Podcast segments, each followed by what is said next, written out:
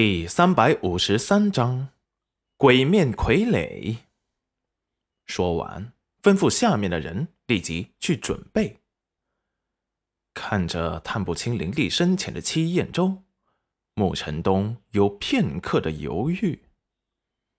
不知周大师要去往何处，我好派人派飞马车送你们过去。不用了。我们会在寻乌城待些时日，但是请不要试图来跟踪打探我们的消息，不然老夫不会对你们手下留情。知道了，我们无事，一定不来打扰大师。说完，惊喜异常。只要他们留在这里，他儿子病愈之后，那些人也不敢轻举妄动。本来城主还准备给他们安排住处的，被戚燕州给拒绝了。那一万上品灵石一拿上来，只见戚燕州大手一挥，便消失不见了。穆晨东看的是一阵心惊，这人的灵力是高到了什么程度？立即把一些心思收敛了起来。他在人家的面前根本就不够看。戚燕州带着戚云染出了城主府，立即就被人盯上了。两人故作不知，在酒楼去大吃大喝一顿，花了五十上品灵石，心疼了戚燕州半天。察觉到楼下的人还没走，戚燕州和戚云染立即从酒楼的后门出去，进了隔壁的成衣铺。等他们出来时，戚燕州已经变成了一个中年男子，而戚云染则成了他的女儿。守在酒楼下的人察觉到不对，立即让人上去搜了起来，却发现上面没人，立即下楼四处搜索，从他们的身边跑过。戚云染和戚燕州拿着罗盘绕过大街，缓缓地向着荒山野地找去。找了一天，那罗盘没有一丝动静。戚云染忍不住回想：要是他自己藏人，要把他藏到哪里最合适呢？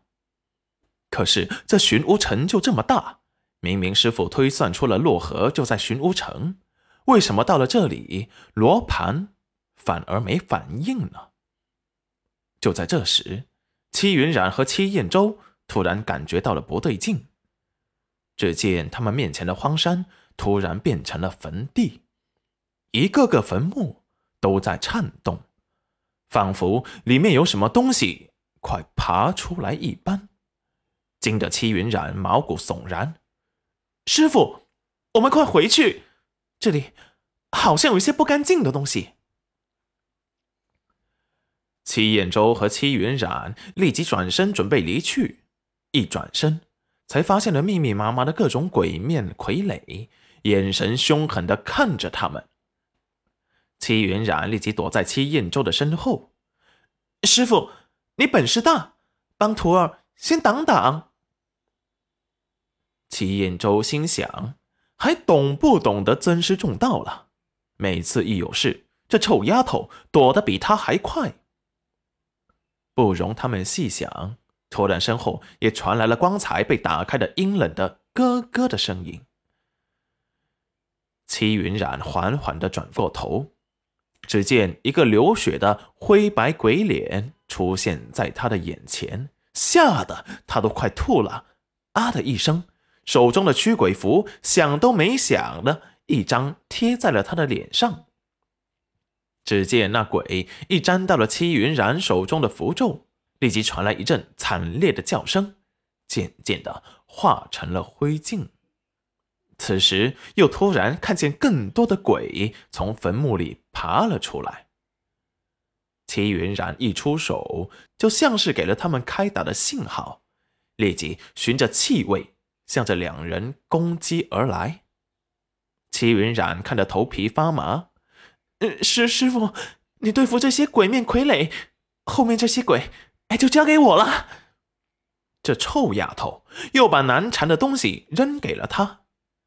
齐云染也不再说话，神情严肃的看着一个个青面獠牙的恶鬼，手中快速的画着符咒，然后不要命的全扔了出去，瞬间就把那些行动迟缓的恶鬼给镇住。